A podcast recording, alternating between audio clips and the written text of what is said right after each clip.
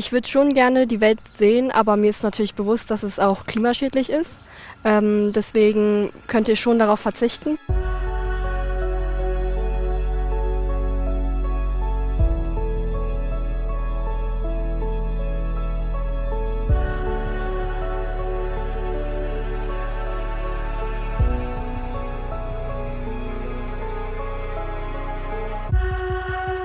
Herzlich willkommen, liebe Hörerinnen und Hörer, zu einer neuen Ausgabe des äh, Alles muss raus, beinahe hätte ich gesagt Uncovered Podcast. Nee, der heißt ja jetzt Alles muss raus.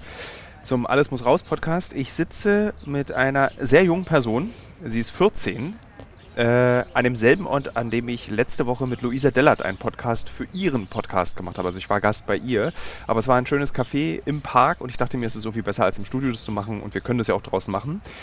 Mein heutiger Gast ist, wie ich schon sagte, 14, heißt Hua Hin ist auf derselben Schule wie ich. Nee, sie ist nicht gewesen, sie ist es noch. Sie macht dort gerade ihr Abitur. Sie war unsere Schülerpraktikantin und ist aufgefallen durch eine außerordentlich gute Mitarbeit. Und zwar so, als wäre sie 25, spielte keine Rolle. Man konnte ihr richtige, echte Aufgaben geben und musste sie nicht bitten, USB-Sticks zu sortieren und Kabel zu falten, sondern sie konnte richtig Dinge machen. Zum Beispiel hat sie mir einen Gesprächspartner in El Salvador besucht, äh, gesucht und besorgt. Und Ihr Schülerpraktikum ist seit einer Woche vorbei und zwei? Nee, seit zwei Wochen, weil ich habe jetzt Ferien gehabt. Deswegen. Ah, ja. ja. Ach stimmt, du darfst ja in den Ferien kein Schülerpraktikum machen. Also oder hättest du auch in den Ferien oder hast du nee, das ist ja dann wie Schule, da muss ja Schluss sein. Das Schülerpraktikum geht bis zum Ferienanfang und dann hast du Ferien. Ja, eigentlich schon. Ja. ja. Und äh, als du dann weg warst, ist mir aufgefallen, dass ich das Gefühl hatte, du wärst ein guter Gesprächspartner, darüber zu reden, was in deiner Generation war. Ich bin mittlerweile so alt, dass vor mir Generationen stattfinden. Und ich fand es sehr interessant, wie du zu bestimmten Dingen stehst und was du darüber denkst. Und die Frage, die mich am meisten interessiert tatsächlich an deiner Generation ist, Insbesondere, weil ich die Fridays for Future Proteste immer mhm. sehr genau beobachtet habe und begleitet habe, also geguckt habe, weil ich das gut finde, was dort passiert. Manchmal zu radikal, aber trotzdem, es muss ja erstmal laut sein. Die Forderungen, die dort gemacht werden, also dieser totale Verzicht, bist du dazu bereit? Hättest du Lust, auf alles zu verzichten, was ich noch durfte, was meine Eltern sowieso noch durften oder dürfen? Was meinst du mit dürfen? Na, ähm, Benziner fahren, irgendwie äh, Plastefolie um alles drum haben, äh, Flugreisen lange, Billigflüge für 39 Euro irgendwie nach äh, Mallorca fliegen. Also all diese Dinge, die sehr bequem sind, die aber sehr klimaschädlich sind. Also es dieser Wunsch, hast du den auch, das alles tun zu wollen? Ähm, also zum Beispiel das Reisen jetzt ich würde schon gerne die Welt sehen, aber mir ist natürlich bewusst, dass es auch klimaschädlich ist. Ähm, deswegen könnt ihr schon darauf verzichten zum Beispiel. So selten mal hin und her fliegen finde ich noch okay. Ähm, und zu den Verpackungen zum Beispiel, ich achte schon ein bisschen drauf, dass es nicht zu viel Plastik mehr ist und auch Mülltrennung finde ich wichtig. So. Ja. Ähm, aber ich würde jetzt nicht auf alles verzichten. Zum Beispiel auch mein Vater fährt auch äh, noch Autos mit Benzin und darauf können wir jetzt auch nicht einfach so verzichten und ein, und ein neues Auto holen oder so. Aber auf einige Dinge könnt ihr schon verzichten, ja. Es gibt ja so, man hat so den Eindruck, wenn man die Nachrichten guckt oder so Berichte über Fridays for Future, ist, dass alle Jugendliche in deiner Generation gleich denken. Wie beobachtest du das bei dir in der Schule? Also, dass alle eigentlich KlimaaktivistInnen sind? Ähm, zum Beispiel in meiner Klasse gehen ähm, die meisten auch zu Fridays for Future. Um zu schwänzen oder um wirklich ernsthaft dahin zu gehen? Die meisten gehen auch ehrlich hin. Okay. Ähm, aber wir denken jetzt nicht alle gleich. Es gibt einige, die sagen, ja, kann man hingehen, muss man jetzt aber nicht. Ähm, es gibt auch ganz viele, die äh, auch hingehen wollen und auch dafür sind so mehr, weiß ich nicht, also ich weiß nicht, wie ich das sagen soll, aber. Sag einfach. die sind schon sehr dafür, dass äh, irgendwas passier passieren soll. Also revolutionär. So. Ja, genau. Ja. ja. Und äh, ist es so, also das, diese, diese Art Klimabewegung gab es in meiner Generation überhaupt nicht. Also es gab Ökos, mhm. äh, aber es gab überhaupt nicht Leute, die gesagt haben, wir müssen jetzt rapide an unserer Einstellung arbeiten, wir müssen ganz schnell irgendwas ändern. Es war dann eher einfach jemand, der gesagt hat, ich, ich probiere mal vegetarisch sein aus. So, das war's. Würdest du sagen, dass das jetzt mehr ist in einer Klasse? Ähm, nee, also bei uns ist es immer noch so, ja, man, man muss nicht, man kann aber. So, wir sind auch nicht immer alle der, äh, der Meinung, dass wir sofort was machen müssen oder so, sondern wir gehen auch so Stück und Stück so näher ran an die Sache. Ja. Warum seid ihr da so entspannt? Ich habe immer das Gefühl, man musste, müsste viel mehr Angst, also eure, deine Generation, beziehungsweise du mit 14, du wirst auf jeden Fall so die Horrorzeit der Erde noch erleben, theoretisch. Macht dir das, also warum, ich habe jetzt gerade das Gefühl, es macht mir mehr Schiss als dir. Ich weiß, ich weiß nicht, warum wir so entspannt damit umgehen, aber bei uns ist auch nicht so ein großes Thema, dass wir so darüber reden. Aber so mein Eindruck davon ist, dass wir das nicht so ernst nehmen, nicht wahrhaben wollen. So. Also eigentlich das gleiche wie die Eltern, beziehungsweise wie ich. Dieses, man nimmt es zwar, also man nimmt es wahr, ja. aber man ist so ein bisschen wie aufräumen. Machen wir morgen. Also so, so kommt es mir immer vor. Also ich könnte ja auch schon heute viel ordentlicher oder klimabewusster handeln, aber ich sage dann auch zu mir selber immer, na gut, den einen Urlaub mache ich jetzt noch. Also so, und würdest du sagen, das ist bei euch auch so? Ja, also bei uns äh, fliegen noch relativ viele in den Urlaub. Mhm. Es gibt auch einige, die schon darauf verzichten und eher in Deutschland bleiben und mit dem Zug fahren oder so oder auch nur kurze Strecken. Ähm, ja, aber. Würdest du sagen, das sind die Eltern oder sind es die Schüler, die das von sich aus machen? Meinst du mit dem Fliegen? Ja, also diese Entscheidungen zu treffen. Ich denke, es kommt von beiden Seiten, mhm. weil ähm, ohne Zustimmung der Kinder würden die es ja auch nicht machen. So. Stimmt. So. Ähm, jetzt Corona-Pandemie, zwei Jahre. Wie war das für eine 14-Jährige? Also 14 ist ja noch so ein ganz kritisches Alter. Das ist ja dieses kurz bevor man renitent wird und sich da irgendwie mit den Eltern anlegt. Das ist, kommt ja alles, glaube ich, noch danach. Also äh, auch da habe ich immer nur gelesen, weil ich kenne keine 14-Jährigen, da habe ich immer nur gelesen, dass diese ganz jungen 10, 12, 13, 14, 15, 16-Jährigen sich von der Gesellschaft vernachlässigt gefühlt haben. Also dass es sich immer um alle gekümmert wurden, aber um die Schüler und Schülerinnen wurde sich eigentlich überhaupt nicht gekümmert. Hast du das auch so wahrgenommen? Ja, also ich finde, ähm, für die Schüler war es eine eher schlechtere Idee, zum Beispiel die Schulen aufzuschließen. Es wurde nicht so dran gedacht, so, dass ähm, wir auch so unser soziales Umfeld brauchen. Und auch ähm, mit dem Schulstress und so, da hat uns halt auch wenige, haben uns wenige Lehrer geholfen, weil sich auch die wenigsten Lehrer auch mit der Technik auskannten. Mhm. Das ist lustig, dass es immer gleich ist. Das war bei meiner Generation auch schon so. Und ich hatte, bei mir ging es mit Laptops los. So völlig ahnungslos waren die Lehrer. Ja. Und dadurch haben wir auch relativ wenig Unterstützung bekommen. Ähm, ja, und wir mussten so aber, ähm, lernen, selbstständig zu sein. Und manchen fiel es, glaube ich, auch ein bisschen schwer. Ich glaube, du hast es, glaube ich, ganz gut hinbekommen, selbstständig zu sein. Ja. Ähm, ist dir denn aufgefallen, dass, also ich habe auch gelesen zum Beispiel, dass, dass, dass so ganz viele Schüler abfallen in der Leistung, weil sie eben nicht mehr in diesem sozialen Umfeld Schule sind. Ist dir das auch aufgefallen, dass Schüler und Schülerinnen plötzlich schlechter wurden in, deinem, in deiner Klasse? Es gibt einige, äh, die wurden schon etwas schlechter. Aber es gab jetzt auch nicht ähm, eine Person direkt, die ja. direkt abgerutscht ist oder die sich total verschlechtert hat. Manche haben sich sogar verbessert. Ich habe mich zum Beispiel auch verbessert. Woran lag das? Ich glaube, weil ich bin mündlich jetzt ähm, ein bisschen schwächer als schriftlich, würde ich sagen.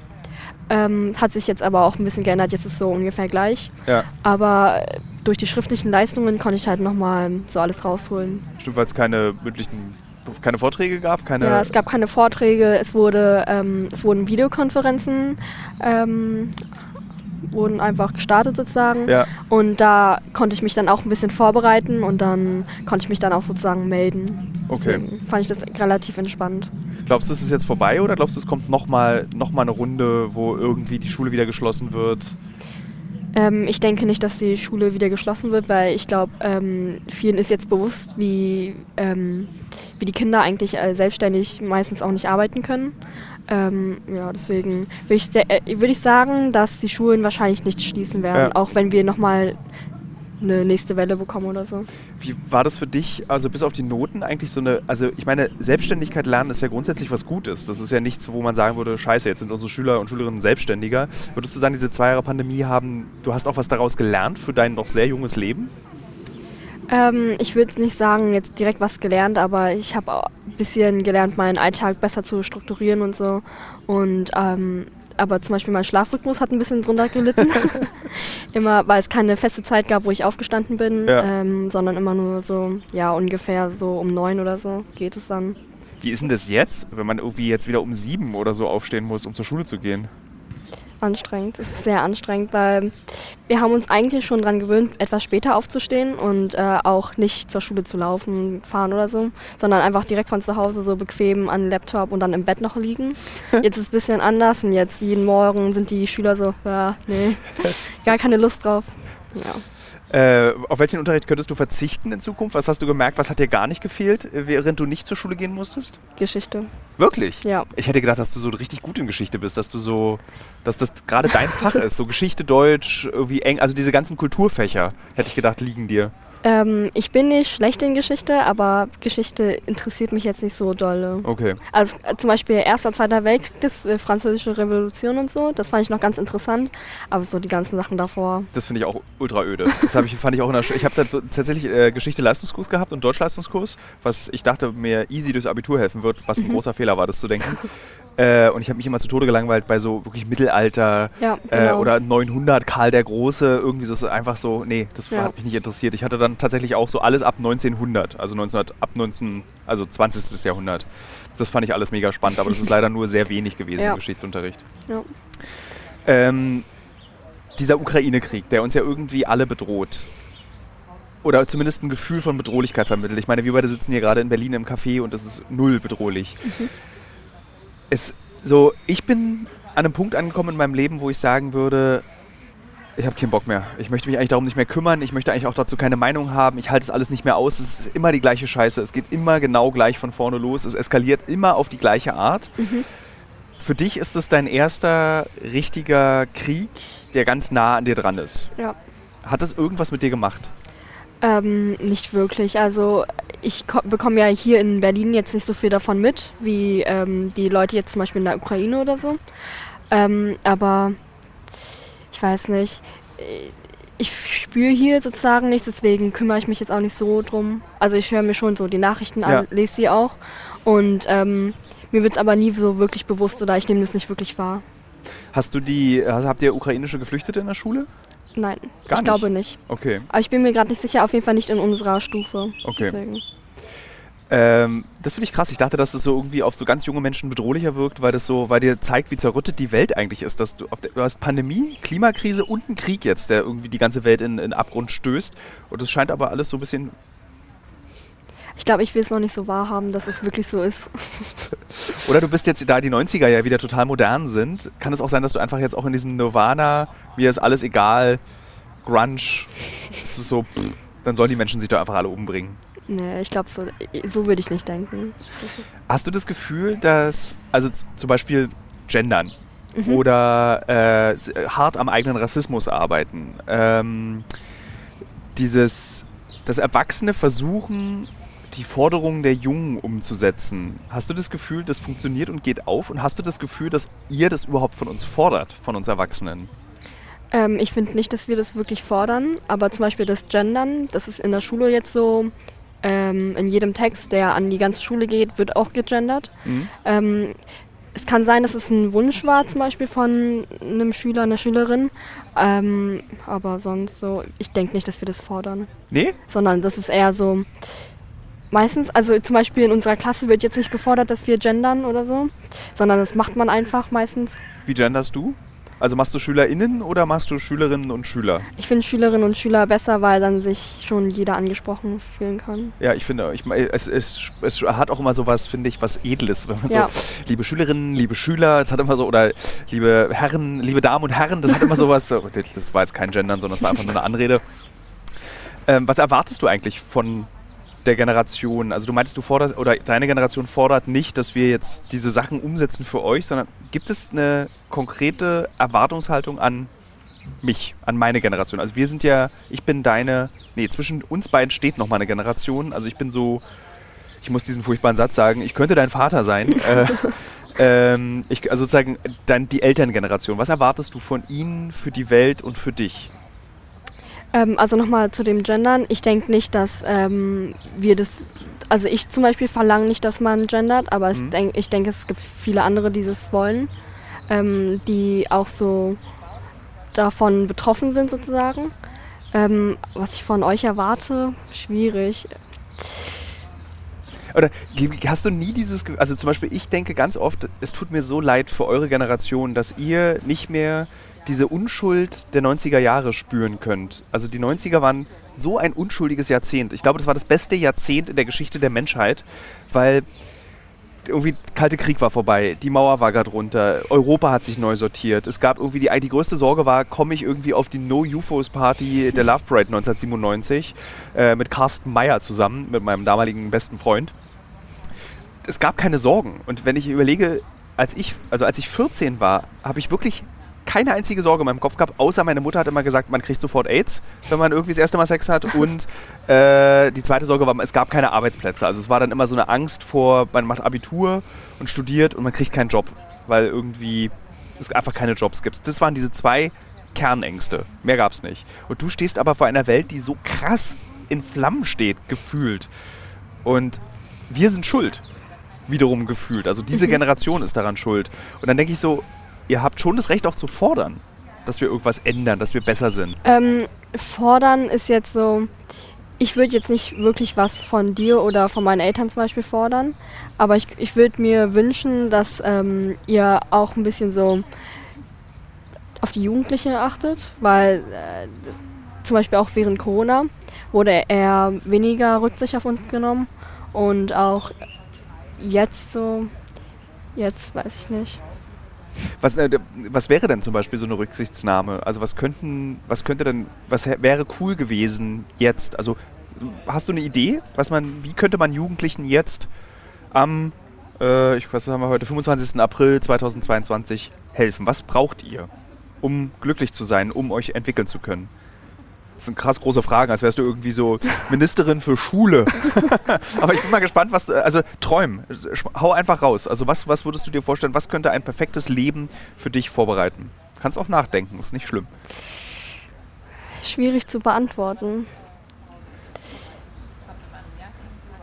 Weil ich persönlich würde mir jetzt, ich finde mein Leben gerade so eigentlich ganz gut, außer natürlich Krieg und so. Und, ja. ähm, aber fordern ich persönlich fordere zurzeit eigentlich nichts. So, Hast du mal gefordert? Ich habe mir mal gewünscht, so dass, äh, wie gesagt, während Corona, dass ähm, die Lehrer mehr Rücksicht auf uns genommen hätten, auch weniger Noten und so. Mhm. Wurde jetzt nicht direkt, sondern es wurde halt so fast wie normal noch weitergearbeitet. Versuchst du als 14-Jähriger eigentlich diese Welt zu verstehen oder hast du gesagt, ich halte mich da einfach raus für dich? Hast du diese Entscheidung getroffen? Ich glaube, ich habe mich einfach dazu entschieden, dass ähm, mir das nicht wirklich egal ist, aber. Machen das viele? Also ist, ist, würdest du sagen, dass deine Generation eher sagt, so ich kapituliere. Es ist ja ein bisschen wie kapitulieren. Man sagt, man gibt so, okay, pff, ich kann hier nichts machen. Was soll ich jetzt tun, außer ich kann demonstrieren gehen jeden Freitag. Das war's. Äh, aber es ändert sich offensichtlich nichts. Ähm, so, ist das so eine Kapitulation? Würdest du sagen, du kannst es beobachten, auch bei Mitschülern und Mitschülerinnen von dir? Ähm, kannst du nochmal die Frage wiederholen? Dass, also diese Kapi dass, dass du sagen würdest, dass du kapituliert hast vor all dem, was da auf dich einprasselt, an Informationen, an Perspektiven und sagst, ich kann mich jetzt eigentlich nicht mehr so richtig damit beschäftigen. Und die Frage ist, ob dir aufgefallen ist, dass andere das auch machen aus deinem, Jahr, aus deinem Jahrgang, aus deiner Schulklasse, dass sie kapitulieren vor dieser Überforderung eigentlich. Nee, ich denke nicht, dass sie wirklich kapitulieren. Deswegen. Ähm, ich glaube, viele verstehen die Welt einfach nicht, aber das, denen ist es dann auch irgendwie am Ende dann nicht egal, aber die denken sich nicht wirklich darüber nach. Dann. Würdest du die Welt ändern, wenn du es könntest? Was meinst du mit ändern? Das ist die nächste, wäre die Anschlussfrage. Wenn du jetzt Ja gesagt hättest, hätte ich gesagt, das sind gute, hast mich jetzt aufs Glatteis geführt. Okay, ich muss es genauer fragen. Ähm, naja, wenn du zum Beispiel sagen könntest, okay, zur Errettung meiner Kinder, mhm. wenn du Kinder haben möchtest später, müssen wir wirklich jetzt Schluss. Es ist Schluss, wir dürfen, CO2 wird auf Null reduziert und zwar nicht nur wir als Konsumenten, sondern auch die Industrie muss jetzt einfach komplett anders denken. Kapitalismus hat ein ausgedientes System, funktioniert nicht mehr, macht die Erde nur kaputt. Wir müssen uns was Neues ausdenken. Also, dass du so, wenn du wenn die revolutionäre Kraft deiner Generation so stark wäre, dass ihr mhm. Regeln festlegen könntet, welche Regeln wären das? Auf jeden, auf jeden Fall weniger CO2. Das ist wirklich also ich finde auch ähm, die ganzen, zum Beispiel die Parteien und so, sagen ja, ja 2060 irgendwie stoppt CO2 und dann erst äh, die neu erneuerbaren Energien. Ich finde, das ist schon viel zu spät, weil am Ende bleibt uns hier halt gar nichts mehr. Ja ich war ja eine Generation, die ähm, sich komplett als globaler Mensch verstanden hat. Also mein, mein, Selbstbewusstsein als Mensch auf dieser Welt ist, ich kann überall an jeden Ort zu jeder Zeit hinreisen und da sein und da existieren und da Schmutz wahrscheinlich auch machen mit ja. CO2. Mhm. Könntest du dir vorstellen, dass du in 20 Jahren nur noch in Deutschland dich bewegst, weil es einfach nicht mehr geht? Ähm, Wenn es nicht anders geht, dann ja. Also bestimmt mal ab und zu irgendwo hin, aber ich würde jetzt nicht so wie du zum Beispiel jetzt äh, so alle drei, vier Wochen irgendwo anders hinreisen. Ja. ja. Ähm, und hast du da nicht dieses Gefühl, das ist ungerecht, dass ich das darf, aber du nicht mehr? Es ist schon ein wenig ungerecht, aber für die Welt.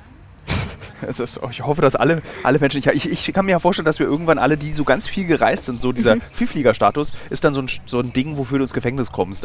weil du bewiesen hast, dass du sehr, sehr viel gereist bist. Ähm, ich glaube, also zum Beispiel jetzt ist es ganz cool, wenn du jetzt noch so reisen kannst und so sagen kannst, ja, ich war schon dort und dort und fast überall auf der Welt. Ich glaube, später ist es eher so, dass du die anderen werden es wahrscheinlich dann nicht verstehen, warum du es gemacht hast. Ja, das ist glaube ich auch so wie Fleisch essen. Also so, das wird irgendwann wird es so, wird es so, ja okay, das schmeckt halt okay, aber mhm. man, es macht gar keinen Sinn. Irgendwie 100 Millionen Schweine sich in Europa zu halten, die in Deutschland irgendwie äh, zu halten, in Polen schlachten zu lassen und in Deutschland zu Wurst verarbeiten zu lassen. Das macht alles überhaupt, das ist überhaupt nicht sinnvoll. Mhm. Machst du dir mit 14 schon Gedanken über so Kapitalismus, Sozialismus, soziale Demokratien? Spielt das schon eine Rolle, dass du darüber nachdenkst, was ist eigentlich das richtige System für die Zukunft und für mich? Geil, schwierige Fragen. Ich glaube, das könnte eine mündliche PW-Prüfung, Abitur sein, was wir hier gerade als Interview führen. Es tut mir sehr leid, aber ich habe irgendwie so Lust, einfach diese Fragen zu stellen. Ähm, nee, also ich würde jetzt nicht sagen, so. Die Frage war, ob du schon darüber nachdenkst, ist, so, ist das System, in dem ich lebe, das richtige System?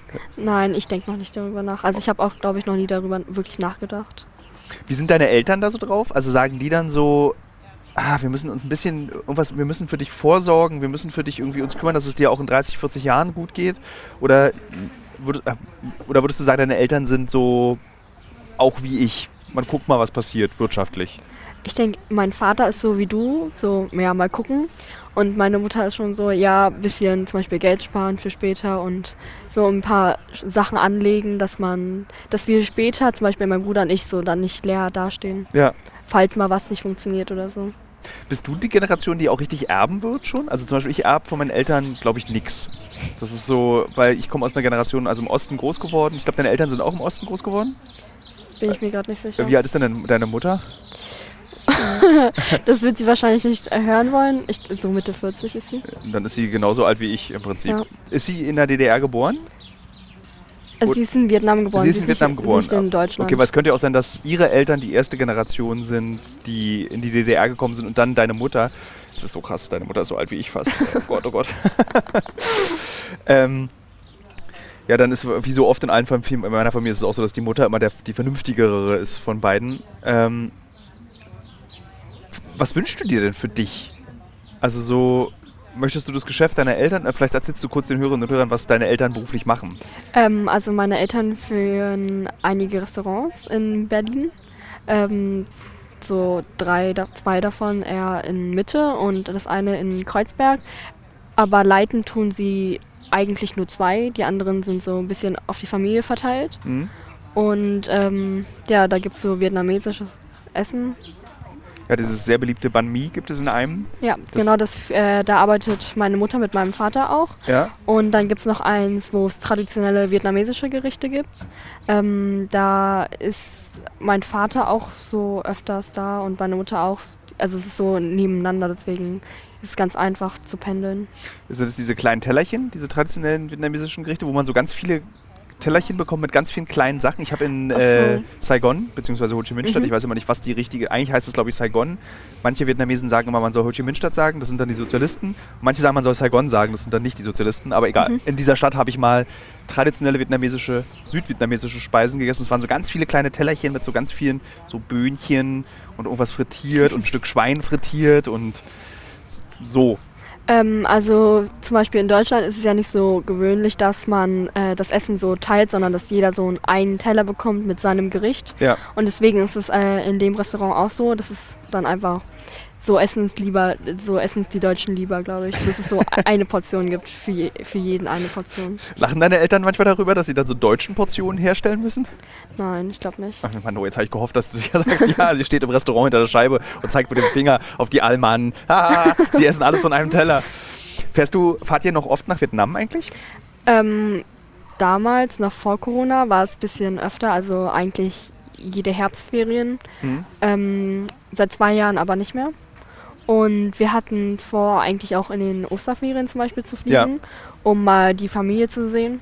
Hat aber dann nicht funktioniert, weil meine Eltern arbeiten mussten. Und ähm, jetzt ist es halt geplant, im Sommer vielleicht mal hin. Ähm, aber wir reisen eigentlich wirklich nur nach Vietnam und so zum Beispiel, ich war ja in Paris äh, in meinen Ferien. Das ist eher dann eher selten der Fall. Ja. Kannst du deine Eltern mal fragen, jetzt können die Hörerinnen und Hörer gleich mithören. Ich möchte seit Jahren schon, auch mit unserem Kollegen Fuck, äh, der bei uns im Büro arbeitet, den du ja auch kennengelernt hast, Ja. ich möchte diese Geschichte mal erzählen für die Zeit, wenn du zum Beispiel äh, mit deinen Eltern nach Vietnam fährst, dann ist Mhm. das ja für dich total krass, weil du bist ja Deutsche und du bist Ja. Berlinerin. Ja. Also vornehmlich bist du Berlinerin. Das sage ich als Berliner zu einer Berlinerin. Und diesen, dieses, diesen, ich, und die, die Idee ist immer Urlaub in der Heimat. Also dein, für deine Eltern ist es ja auch eigentlich hier die Heimat. Wenn sie schon so lange hier sind, dann, dann ist es so ganz kompliziert. Und ich würde gerne mal aufschreiben, was in einem Menschen vorgeht, wenn er diese zwei Welten kennt und ernehmen, äh, aufnehmen kann. Wie hast du das erlebt, als du nach Vietnam gefahren bist? War das dann so wie Urlaub machen, so wie wenn ich Urlaub in Spanien mache? Oder spürst du da so eine Art Verbundenheit auch? Ähm, also äh, der größte Teil meiner Familie lebt ähm, in Vietnam. Es gibt so, die nächsten sind halt auch hier in Berlin. Ähm, es ist meistens nicht wirklich wie Urlaub, sondern also wir besuchen schon Familie und so. Und das eigentlich auch über dann die ganzen Ferien. Und dann gibt es so ein paar Tage, da sind wir mal zum Beispiel am Strand irgendwo ohne die andere Familie und da machen wir wirklich Urlaub. Und sonst ist es eigentlich so, dass wir Familie besuchen, ein bisschen mit denen quatschen und Zeit verbringen. Also, wie überall. ja. Wie, so, wie, wie habe ich mir so ein, äh, du kommst zu Besuch äh, zu einem, welcher Teil der Familie ist dann noch in Vietnam? Ist es so Omas, Opas oder wer ist da noch da? Ähm, äh, meine eine Oma, die Mutter von meinem Vater, äh, lebt in Vietnam und auch die Geschwister von meinem Vater leben alle in Vietnam. Zum Beispiel, äh, aber die Eltern, nee, warte, die Oma, nee, doch, mein Opa sozusagen, ähm, lebt in Vietnam. Er hat auch mal in Deutschland gewohnt, aber ist dann wieder zurück nach Vietnam gegangen. Ja. Und äh, die Kinder von ihm, also meine Tante und, so, und mein Onkel und so, die leben aber auch alle hier in Berlin. So mütterlicher Seite sind fast alle hier. Aber es gibt immer noch so Cousinen und so von meiner Oma Ja. zum Beispiel, die leben in, noch in Vietnam. Und wie ist es denn, wenn du da ankommst und so bei so einer Familienfete? Ist es dann so, seid ihr der Besuch aus Deutschland oder seid ihr die Familie? Beides. Wie äußert sich das?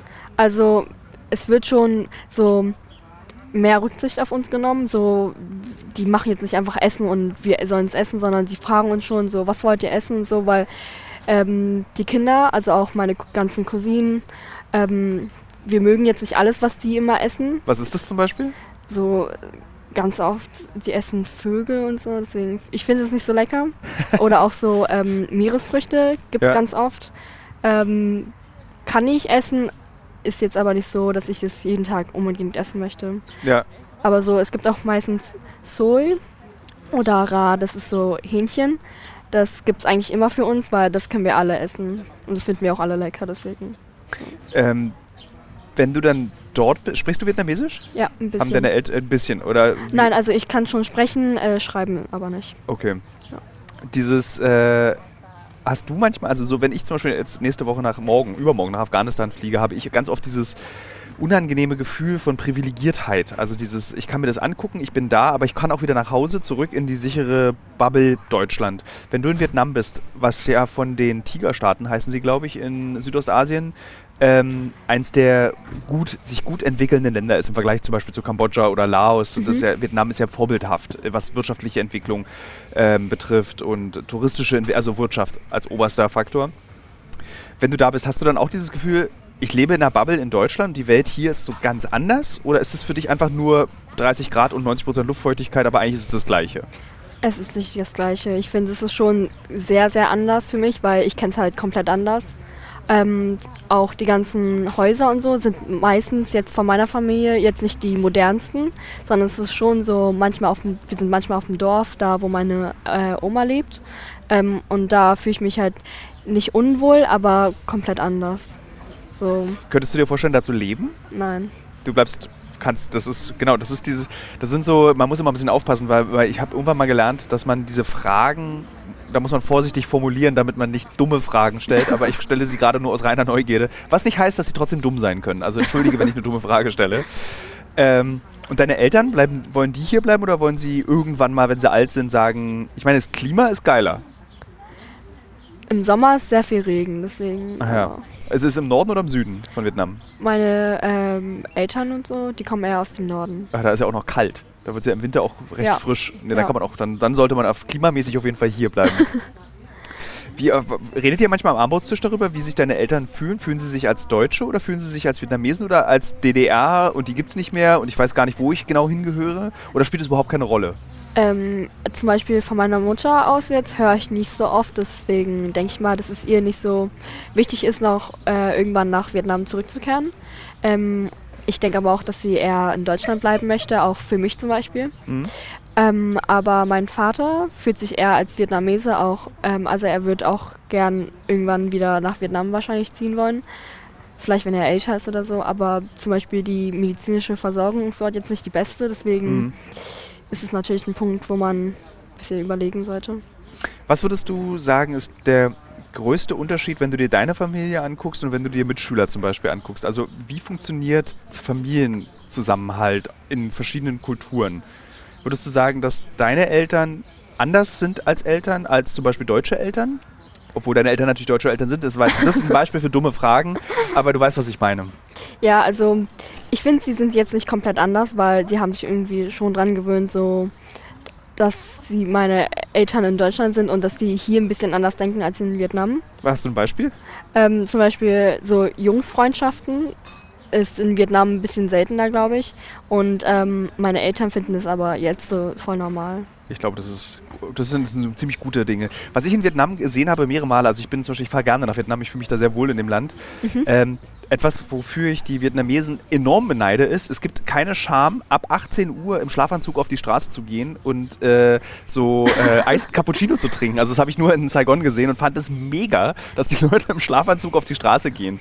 Das machen sie eigentlich auch den ganzen Tag. Ich finde, das So. ist die beste Lebenseinstellung für mehr Schlafanzüge im Alltag. Ja, also es ist nicht wirklich meistens ein Schlafanzug, sondern sie wechseln schon die Klamotten, aber es sieht halt meistens aus wie ein Schlafanzug. Ja, so, weil das so, da sind dann auch so, so lustige Bären darauf gedruckt Ja. und es ist so bedruckt wie ein Schlafanzug und es sieht Ja. so ganz gemütlich aus. Oder Und, so Zweiteiler. Und genau, So. Ja. fand, fand ich absolut wirklich Vorbildwirkung äh, Vietnam. ähm, würdest du sagen, dass du gut vorbereitet wirst durch unsere Gesellschaft, in der wir beide hier zusammen leben, für die Zukunft? Oder würdest du sagen, man muss hier eigentlich alles selber machen als 14-Jährige?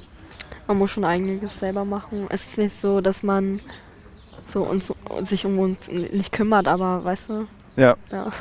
Was sind denn so für Sachen, die man. Also ich bei dir, als ich dich im Büro gesehen habe und du mit deinem riesigen iPad, willst du dich ein bisschen in den Schatten setzen? Du kannst dich ruhig umsetzen. Nein, nein, alles gut. Okay.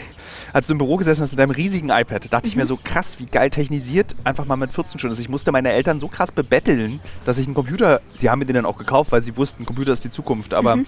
ich denke dann immer bei deiner Generation, ihr bringt euch alle so Programmieren selber bei. Weil das ist so, the future ist äh, Programmieren. Kannst du programmieren?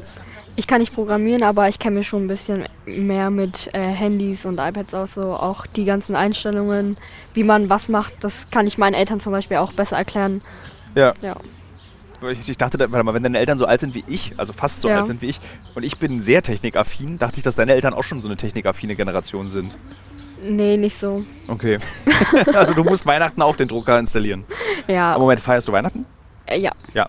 Das machen wir eigentlich äh, eher für die Kinder als. Also bei uns ist nicht so wirklich Weihnachten das Christkind kommt oder Ja, der Weihnachtsmann ist auch so da, ähm, sondern es ist eher so Familienfeier, Familienessen und dann Geschenke und das Das war's. ist das Beste an Weihnachten. Also wir sind auch Atheisten in meiner Familie, deswegen ist, glaube ich, unser Weihnachten genau gleich. Man macht es für die Familie und für die Geschenke. Ja. Und das war's. Und meistens auch eher für die Kleineren so, dass sie auch mal das Erlebnis haben, Geschenke auszupacken und sich nicht so mäßig als Außenseiter fühlen, zum Beispiel weil die Deutschen jetzt sozusagen ähm, auch eher äh, wahrscheinlich eher krasser Weihnachten feiern Ja. und dass sie sich dann so Ja. raushalten müssen. Hast du dich aufgrund dein, der Herkunft deiner Eltern schon mal als Außenseiterin gefühlt?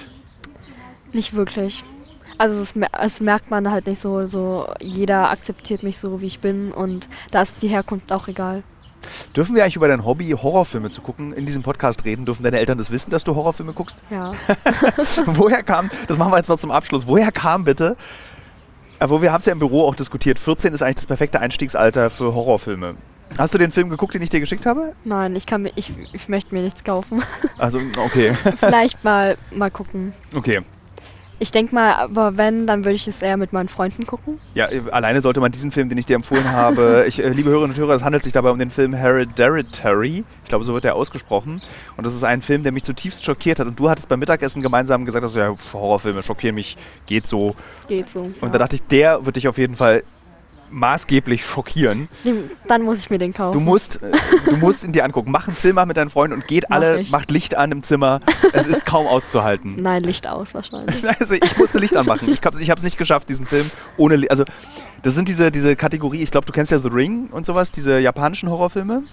Nee. Äh, The, du kennst nicht The Ring. Nein. Du, da gibt es noch ganz viel, was du nachholen musst. Okay. Das sind diese Filme, äh, die so ganz langsam so einen Schockeffekt aufbauen Mhm. und du dann so in so eine Stimmung irgendwann kommst und dann kommt der Schock und dann sitzt du wirklich so eigentlich so zutiefst erschüttert vorm Fernseher und weißt nicht mehr, was du machen solltest, sollst. Und so ein Mhm. Film ist das. Der ist dann so, wenn der dann vorbei ist, sitzt man wirklich so mit offenem Mund dann davor und denkt so, hm, wen kann ich anrufen, damit ich heute nicht alleine schlafen muss, weil das einfach alles zu gruselig ist. Deswegen mit Freunden gucken. Ja, deswegen mit Freunden gucken. Und deine Eltern unterstützen die das, dass du Horrorfilme guckst. Denen ist es eigentlich relativ egal, was ich gucke. Es sollte halt einfach ein bisschen, schon ein bisschen kindergerechter sein. Welcher Horrorfilm bitte ist kindergerecht? Nein, aber, Goosebumps? nee, aber meine Eltern, me- meine Eltern achten jetzt nicht so wirklich drauf, was ich gucke, sondern ähm, ich darf selbst entscheiden, was ich gucken möchte. Auch so zum Beispiel Filme ab 18 finden sie jetzt auch nicht so schlimm, weil Mhm. sie wissen ja, ich bin wahrscheinlich alt genug, um das zu sehen. Mit 14. Ja. Dann bist du offiziell wahrscheinlich schlechter Umgang für andere Schüler und Schülerinnen deiner Klasse. Äh, dann kommen sie zu dir, wenn sie Filme ab 18 gucken wollen. Nein, das machen schon sehr, sehr viele. Welche Rolle spielen eigentlich Drogen in eurem Jahrgang, in eurem Alter? Also bei, mit 14 ging es bei uns los mit Kiffen. So, das hat dann haben die ersten, also es gab ein paar, die schon noch früher angefangen haben mit Kiffen, aber 14 war so Rauchen, Kiffen, hat da angefangen. Die ersten Biere wurden getrunken. Wie ist es bei euch? Seid ihr da vernünftiger? Ähm, zum Beispiel meine Klasse ist da viel vernünftiger. Ähm, ich denke, die wenigsten trinken jetzt schon Alkohol ähm, oder kiffen, rauchen oder sonst was. Ähm, aber ich kenne so einige Freunde von Freunden zum Beispiel, die sind meistens so am Wochenende trinken, Party bisschen. Aber Wie ist da dein Bedürfnis? Oder bist du da auch so vernünftig wie alle anderen? Ähm, ich finde, man kann auch Spaß haben ohne Alkohol und so. Das, alle Eltern, die diesen Podcast hören, klatschen jetzt in die Hände und sagen, werden wahrscheinlich ihren bald pubertierenden oder pubertierenden Kindern diesen Podcast vorspielen. Nimm dir bitte ein Beispiel. Ähm, ich habe dich das auch vorhin schon, ich habe das schon mal, als dein Praktikum vorbei war, gefragt, aber ich glaube, du kannst die Frage immer noch nicht beantworten, was du mal werden willst. Weil wir hatten dir ja angeboten, dass du deine Schule abbrichst. Achte Klasse Schulabschluss reicht bei uns und dass du direkt bei uns in der Firma anfängst zu arbeiten, weil wir alle so begeistert von dir waren.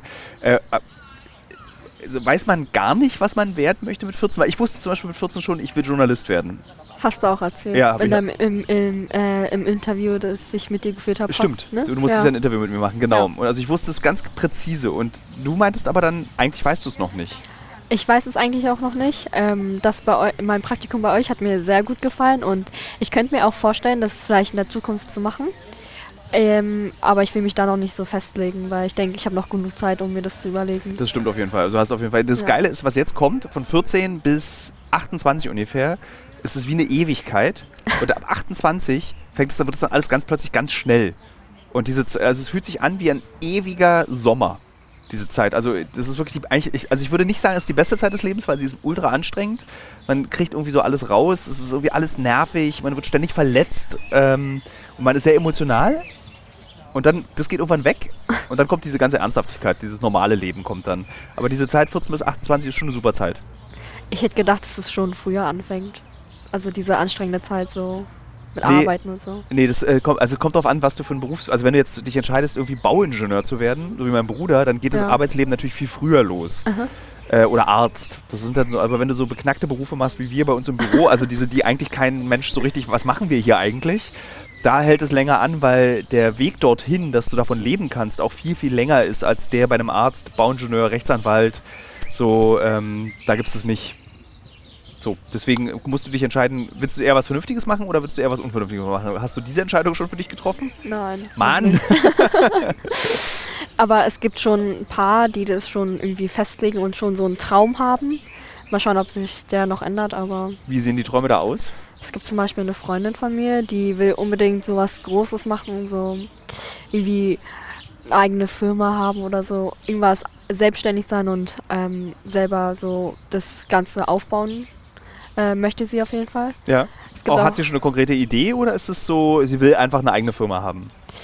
einfach eigene Firma und die sollte groß rauskommen. Okay.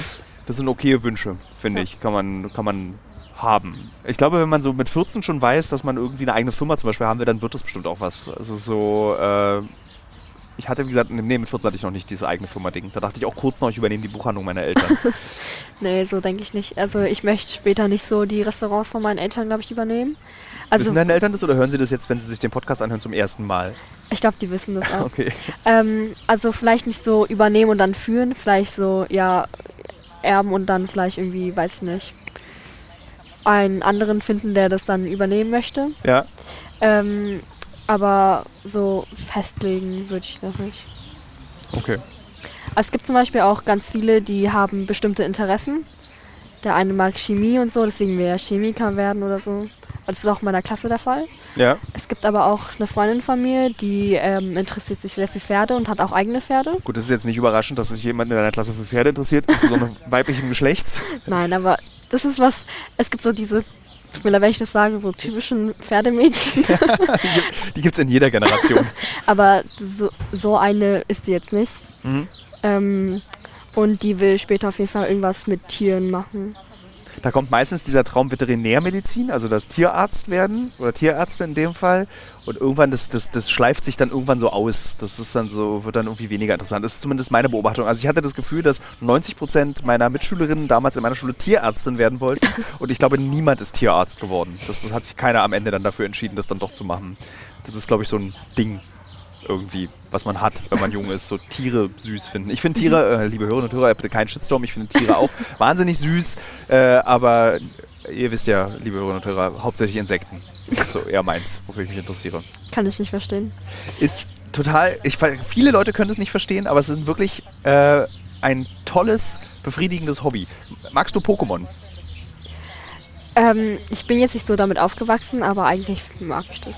Pokémon ist nichts anderes, als- also Insekten sammeln ist nichts anderes Als Pokémon. als. Pokémon. Du sammelst einen Käfer, findest eine besonders große Ausgabe dieses Käfers. Und das Witzige ist, ich weiß nicht, ob ich das schon mal in einem Podcast erzählt habe, das japanische Spiel Pokémon basiert tatsächlich auf Insektensammeln, weil in Japan gibt es ähm, einen Brauch, der äh, beinhaltet, dass die, ähm, dass Väter, glaube ich, ihren Söhnen Käferlarven schenken. Und du musst dann so über sieben Jahre diese Käferlarve behuddeln. Und dann kommen daraus so Hirschkäfer oder Nashornkäfer. Und dann lässt man auf dem Schulhof diese Käfer gegeneinander antreten. Und der stärkste Käfer gewinnt. Und das ist nichts anderes als Pokémon. So, und deswegen ist Insektensammeln so Pokémon für Ultra-Nerds, glaube ich dann. Hast du auch Pokémons gesammelt? Ich habe auch Pokémons gesammelt. Ich hab, mochte Pokémon sehr. Allerdings wirklich nur die ersten beiden Spiele und dann bin ich ausgestiegen, weil das dann irgendwie dann immer das gleiche war und dann hatte ich auch keine Lust mehr, Zeichentrickfilme zu sehen. Und das ist noch ein lustiges Abschlussgespräch. Das machen wir noch zum Schluss so Popkultur. Was, be was bewegt dich? Also du meinst gerade Horrorfilme sind so dein Ding? Vielleicht wirst du Horrorfilmregisseurin. Kann ja sein. Mal schauen. Ja. Ähm, so, ja, gibt es irgendwie, jetzt klinge ich wirklich wie ein alter Mensch, äh, gibt es so, was, was, was ist so musikalisch oder filmisch oder Serien, die in deiner Generation eine große Rolle spielen, die euch beeinflussen? Beeinflussen? Also im Sinne von, zum Beispiel, als ich 14 war, habe ich ganz viel so Rap, so Wu-Tang Clan und Graffiti gehört, äh, Graffiti gehört, äh, Rap gehört und Graffiti gemacht. Das hat mich so ge geprägt. Ich habe dann halt auch angefangen zu kiffen, habe Baggy Pants getragen und so Pullover, wo riesengroß irgendwas drauf stand. Das hat mich so einfach geprägt. Äh, was, was ist es bei euch, würdest du sagen? Also so, wir sind ja die unsere Generation, also meine Generation ist jetzt so mit TikTok aufgewachsen zum Beispiel. Ja. Und da sind die ganzen Poplieder und so. Ich finde die jetzt nicht so, so cool, aber ich denke, viele feiern die schon. Ich finde es so lustig, ich habe gerade eine Studie gelesen, dass TikTok, beziehungsweise dieses neue, was auch bei Instagram, TikTok, Reddit hat es auch, diese ganz kurzen Videos, Ja, Reels. Reels, äh, Ja. die machen dumm. Echt? Ja, es gibt jetzt eine Studie dazu, dass diese kurzen Videos dazu führen, dass unsere Aufmerksamkeitsspanne noch geringer wird und wir keine, unsere Auffassungsgabe wirklich so Marienkäferartig ist. Also, so, dass man irgendwie überhaupt nichts mehr schnallt, weil man so sehr daran gewöhnt ist, Informationen, null Informationen, innerhalb von 10, 15 Sekunden vermittelt zu bekommen. So, äh, do you think that how much money I earned this year, last year, next year? Nächstes Video. Also, das, dass du einfach gar nicht mehr weißt, wie das ähm, mühsame Aufnehmen von Informationen funktioniert. Und jetzt klinge ich wirklich haargenau wie jemand, der vor 30 oder 50 Jahren gesagt hat, Heavy Metal macht die Menschen dumm. Und das nutzen wir auch als ähm, Ende dieses Gesprächs. Vielen Dank. Das Dankeschön. war äh, sehr interessant und gar nicht langweilig. Wir hatten ja beide am Anfang darüber gesprochen, dass es Ja. möglicherweise, wenn es langweilig wird, ist es nach 20 Minuten vorbei. Es sind aber, pass auf, 45 Minuten geworden. Wow. Und das ist, äh, ich bin mal gespannt, was die Hörerinnen und Hörer dazu sagen. Also, liebe Hörerinnen und Hörer, äh, bitte schreibt, was ihr von einem Gespräch in dieser Art, wie geht der Satz richtig? Siehst du? Auch, ich habe zu viele Reels schon geguckt. äh, was ihr darüber denkt, wie dieses. Nee, egal. Äh, bitte hört euch diesen Podcast an. Hiernach folgt jetzt noch die Kolumne und äh, noch mehr Schnickschnack.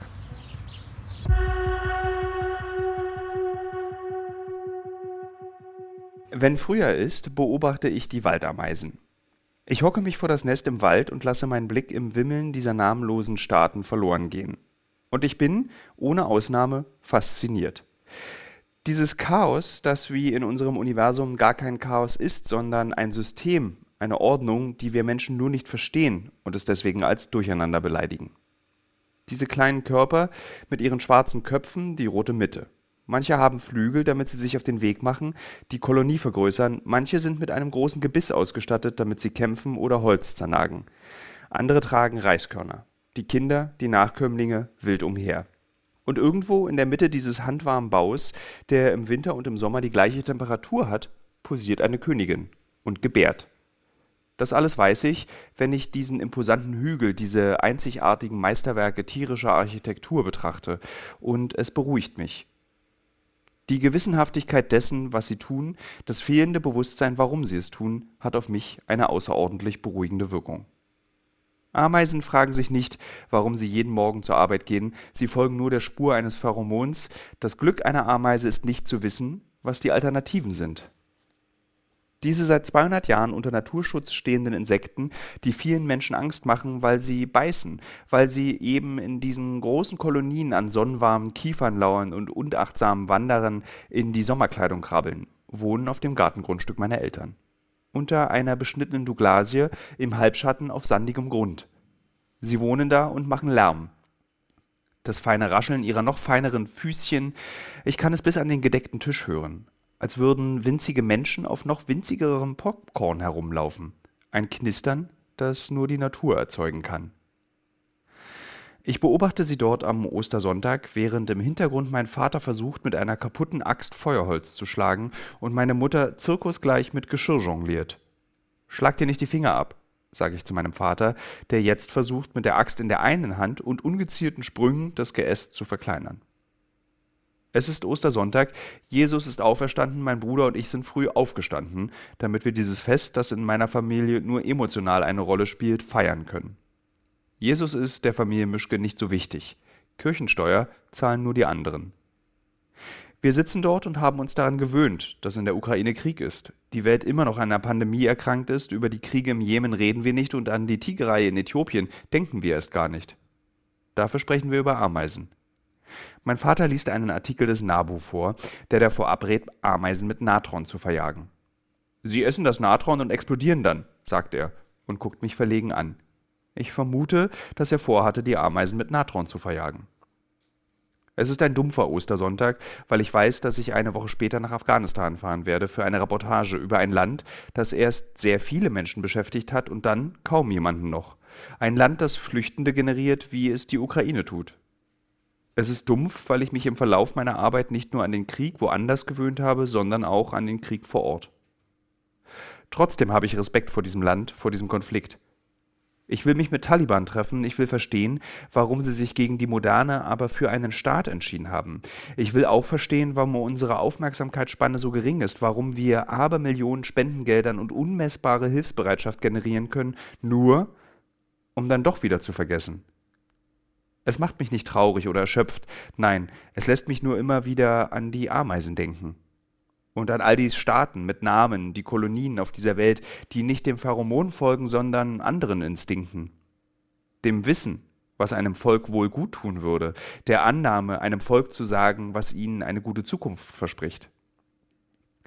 Da sind die Männer und Frauen, manchmal auch Kinder, die gut schießen können, die einen Staat vergrößern, die nicht mehr nach dem Warum fragen. Die Beißwerkzeuge des modernen Menschen sind die Drohungen, die wir jetzt jeden Tag hören. Sie werden so oft wiederholt, bis auch sie zu einem Instinkt, zu einem Gefühl der Richtigkeit werden. Richtig sind sie trotzdem nie, denn am Ende vernichten wir nicht nur den Bau fremder Menschen, sondern auch unseren eigenen.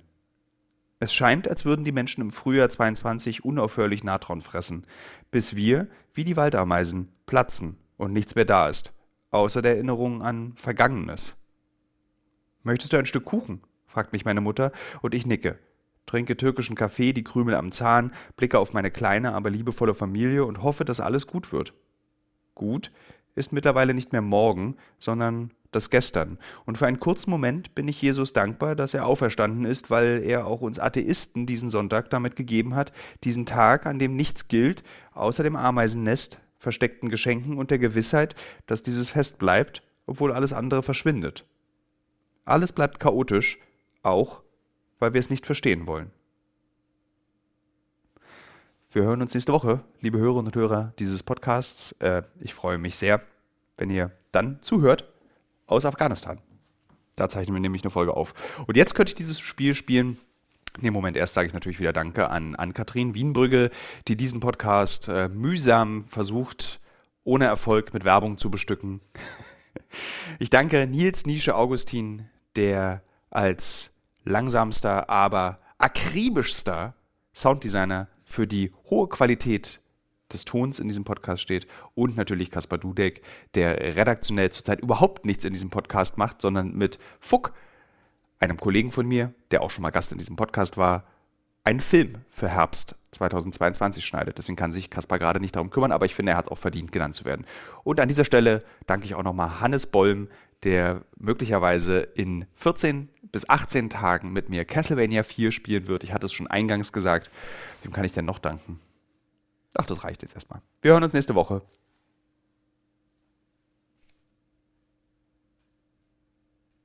Na, wer ist jetzt eigentlich noch da? Ich finde es mal ganz lustig. Also ich, diese auf, diesen Teil der Aufnahme mache ich im Übrigen, liebe Hörerinnen und Hörer, in einem Zimmer, in dem Hannes und Fuck still sitzen und Wördel oder so ähnlich spielen.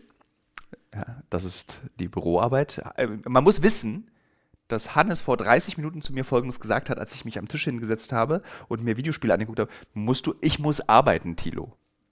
Lenk mich nicht ab, als ich ihn fragen wollte, ob er sich mit mir die Spiele anguckt. Jetzt erfahre ich, die Arbeit ist Wordle spielen. Und Hannes sagt gar nichts. Aber es ist ja nicht Wordle, ne? Er spielt ja was anderes. Wie heißt es? Ihr könnt jetzt ruhig ein Wort sagen. Das ist nicht. Okay. Ist es ein Wordle, was man zusammenspielt miteinander oder gegeneinander? Schulterzucken, stilles Schulterzucken. Es ist ein großes Vergnügen für all die Hörerinnen und Hörer, die noch bis hierhin zugehört haben, dass ihr beide still vor mir sitzt. Ähm, dann sage ich jetzt Tschüss. Wir hören uns nächste Woche aus Afghanistan. Tschüss, liebe Hörerinnen und Hörer.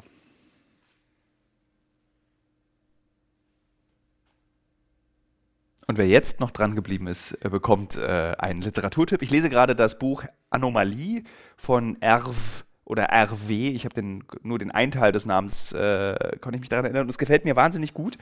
Ich gucke mal, während ich spreche, einfach am Computer nach, da kann ich noch mehr Informationen sagen. Es ist ein sehr, sehr schönes Buch. Ich lese normalerweise keine Thriller, aber dieses Buch ist irgendwie wie ein Thriller über Thriller mit Thriller. Also eigentlich ist es alles, was ich nicht möchte, aber es macht so viel Spaß zu lesen und es ist, äh, liest sich so flüssig dass man es einfach sehr empfehlen kann. Es kriegt von fünf Sternen dreieinhalb von mir, was eine gute Bewertung ist. Und das Buch heißt Die Anomalie, ist geschrieben von Hervé Le Tellier und ist äh, bei Rowold erschienen. Und es ist, sehe ich gerade, Spiegel-Bestseller Platz 1. Also ist es nicht mal ein Geheimtipp. Also jetzt aber. Wir hören uns nächste Woche. Tschüss. Ach ja, und ich spiele noch Dying Light 2. Äh, Habe ich wieder angefangen zu spielen auf der PlayStation 5 äh, als Kulturtipp. Kann ich auch sehr empfehlen, irgendwie äh, in seiner stumpfen Geradeausigkeit ähm, und seinen vor zehn Jahren modern gewesenen äh, popkulturellen ähm, Referenzen zum Parcours ist es ein sehr unterhaltsames und sehr stumpfes Spiel. Und zu mehr bin ich gerade nicht in der Lage. Jetzt aber. Tschüss.